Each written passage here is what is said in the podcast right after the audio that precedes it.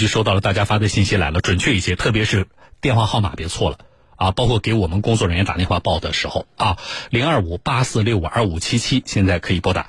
呃，这个时间我来说下件事儿啊，这是我们呃南京江宁的交警最近查的一个事情，这事情呢说来不大，但是呢比较典型，所以我今天想。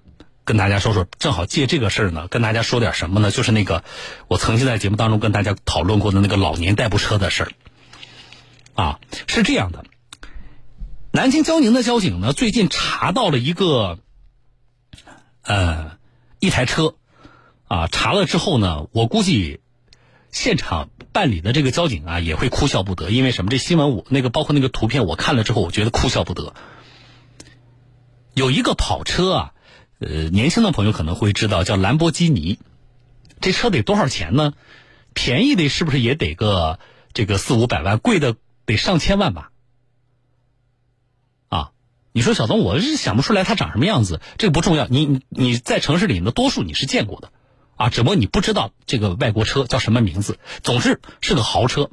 然后最近呢，南京江宁的交警就在路上就查了这么一辆豪车，哈。但这辆豪车多少钱呢？一万五千块钱，一万五千块钱，连牌照带车买到手，被交警查了，啊，到底什么情况？来，我们先听一下记者的报道啊，你就知道什么情况了。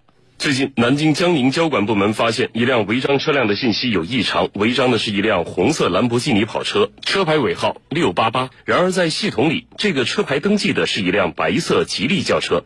警方怀疑红色跑车是套牌车，对他进行路面追查布控。七月底，警方在江宁某巷子里发现了这辆车的踪迹，将车拦下。开车的是一名三十岁左右的女子，姓王，自称是车主。警方首先确认这辆车的牌照是假的。什么都有，证明什么都有。什么证明都有？这都是写的记证明。他写的证明就是证明。哦。现在车管所就是要要上牌，要要一些是要到车管所去登记，知道吧？嗯。你这个网上买的，我不是我我不知道，我就这么买过来了，我我。那么驾驶员讲到，他是啊通过网络上。购买了这辆车，包括牌照一套全部购买过来，他也并不知道这辆车的是一个这个与信息不符的，或者是套牌的一些车辆。接着，民警又发现这辆车也有些不对劲儿，车子是跑车的造型，车头有兰博基尼的标志，不过材质很粗糙，有些像玩具车。而王某接下来的话更让民警吃惊：“你大概多少钱买的？我是一万五买的，兰博基尼。”南京模拟，嗯，正版的要一千五百多万呢。哦。警方随后将车送去鉴定，结果这是一辆拼装机动车，是国家严令禁止非法生产的。目前这辆车已被暂扣，将被销毁。而车主因涉嫌使用伪造、变造的机动车号牌，被处以三千元处罚记十二分，并处以七日的行政拘留。我说了，我说这个办案的民警啊，恐怕也会哭笑不得。然后呢，我们这司机这位女士也是的啊，她自己也知道这车的话，真车得一万五千呃，这个一千五百万，但是我买呢只要一万五千块。其实这个车是什么呢？啊，来大家去微信后台看照片，啊，就是是一个拼装电动车。那记者不是说了吗？感觉像玩具车啊！去微信后台看照片，你注意啊。那个，我专门选了一张照片，就是车里边的那个方向盘的照片，上面写的什么“新能源”三个字，哈哈，啊，给我微信发关键词是八二六三个数字啊。没加微信的朋友，在你的手机微信添加朋友当中呢，搜索我的名字“小东”这两个字，拂晓的小东方的东，找到一个叫小东的微信公众号，加关注啊。加上关注之后，给这个叫小东的微信公众号发八二六，就这三个数字啊，八二六能够看到四张照片，然后你看一下。那么，这个车啊，准确的应该叫什么呢？刚才记者稿件里啊有说什么这个电动啊拼装电动车啊，这个车或者叫这一类车，准确的叫法啊，现在我们这个称它为什么呢？叫低速电动车。低速电动车，但是大家更为熟悉的，它有一个名字叫什么？听众朋友，老年代步车。其实它跟我们经常说的老年代步车是一类，不一样的是什么呢？它把那个棚子啊什么的驾驶楼啊敲掉了，自己啊呃拼出了一个跑车的这么个形状。但是你看看那个驾驶室里边，就是老年代步车啊，那个方向盘中间写的新能源吗？对它的处罚啊，交警部门依法作出，我们不讨论。但是我其实想跟大家说的就是这个老年代步车的事情。这个叫什么？低速电动车。我上次跟大家说这个事情的时候，是因为一起交通事故，大家记不记得？就是央视也报道了河北张家口一个老年代步车引发的交通事故，导致了十一人不同程度的受伤，然后就引发了人们对于低速电动车合格性和这个安全性的质疑。然后在那起事故之后，就应该是这个月初吧，我没记错的话，四川一个。老年代步车事故突然起火了，其实是什么呢？是爷爷带着这个两个小孩儿啊，是两个是孙女儿还是孙子，还是一个男孩一个女孩，我记不清了啊。总之带着两个孩子啊，孙辈的两个孩子，然后这个车突然起火了，五六分钟，这火被大家扑灭了，但是这两个孩子。已经死亡，没记错就是八月初的事我跟大家也说过这个事儿。那老年代步车，我们在听节目的可能有些听众朋友，你知道，那，我平时开的就是你说的这个老年代步车啊。我先说明一下，我不针对说我们买了和驾驶老年代步车的我们的听众朋友，我不针对你。但是这个车目前存在的问题，我们要说，我们针对问题本身。我给大家说两个数据啊，就这个东西现在有多普及？因为我上次跟大家说那个老年代步车的时候，好多的听众朋友分两个群体啊，分两个群体。第一个就是我们很多驾驶人说，小东这个东西真要管，真的要管，没牌照，上路速度也不慢，不抗撞，啊不抗撞，你你你碰它一下，那个安全性特别差。还有就是什么呢？他都没牌照。驾驶老年代步车的我们的这些朋友啊，这个驾驶员朋友，他不需要驾照，所以呢，他在路上呢，想怎么开怎么开，非常危险啊！这是我们以这个主要是以驾驶员为主的我们这些听众朋友，大家说的这个东西真应该管。另外一部分听众朋友，其实大家是站在了社会管理的角度来谈这个事情，这个东西有那么多的问题。为什么让他生产？为什么让他卖？我们现在抓呢？你看到是什么呢？就是交警在路上抓，这是什么？这是终端了，就是我从生产到销售，然后到用户手里，最后用户使用。那么我们管理它的时候呢？我们是从用户使用的末端这个环节我去管它，管得好吗？我们要付出多大的行政成本？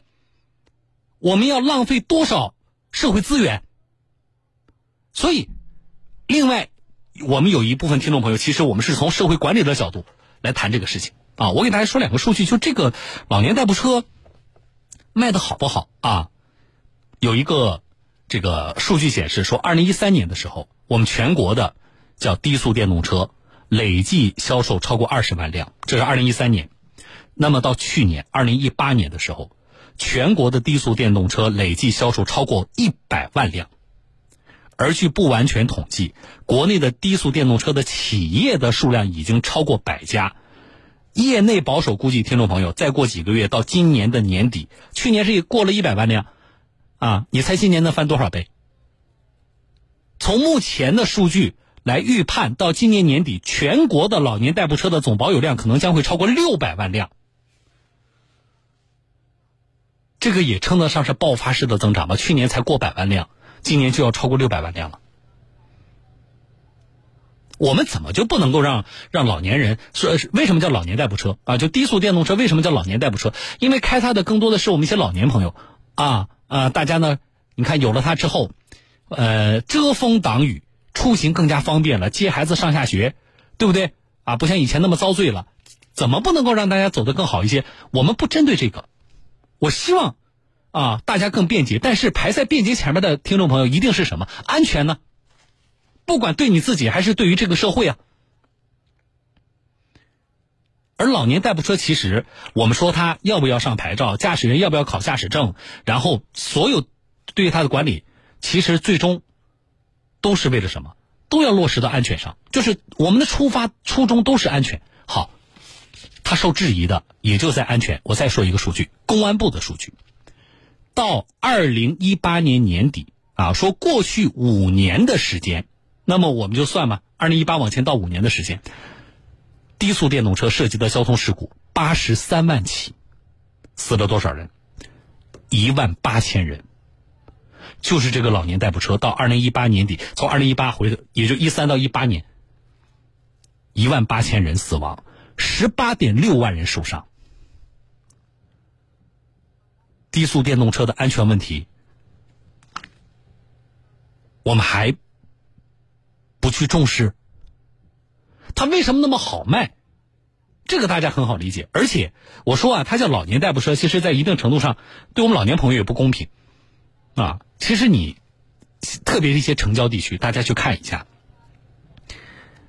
开这个车的不仅仅是老年朋友啊，我们很多年轻人其实，而且似乎在年轻的这个群体当中，以女性的驾驶员啊，我我没调查过，我我不没办法说具体的比例，但是。啊，从观察来看，似乎女性的驾驶员占了相当大的比例。因为什么？这个东西大家觉得好开，跟骑电瓶车差不多。另外就是买的便宜，啊，又不要考驾照。好，明确几个问题。第一，它的安全性是没有保障的。所以你在考虑是否购买它的时候，听众朋友，把省钱啊、便捷这些都稍微往后排。请你把安全排在最前边没有了安全这一项，后边都是零，安全是一。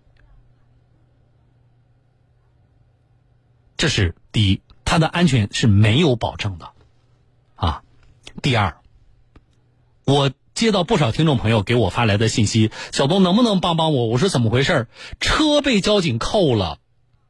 啊！我说你你有什么交通违法行为被扣了吗？没有，交警就不让我这样的车开。我说你什么车？老年代步车。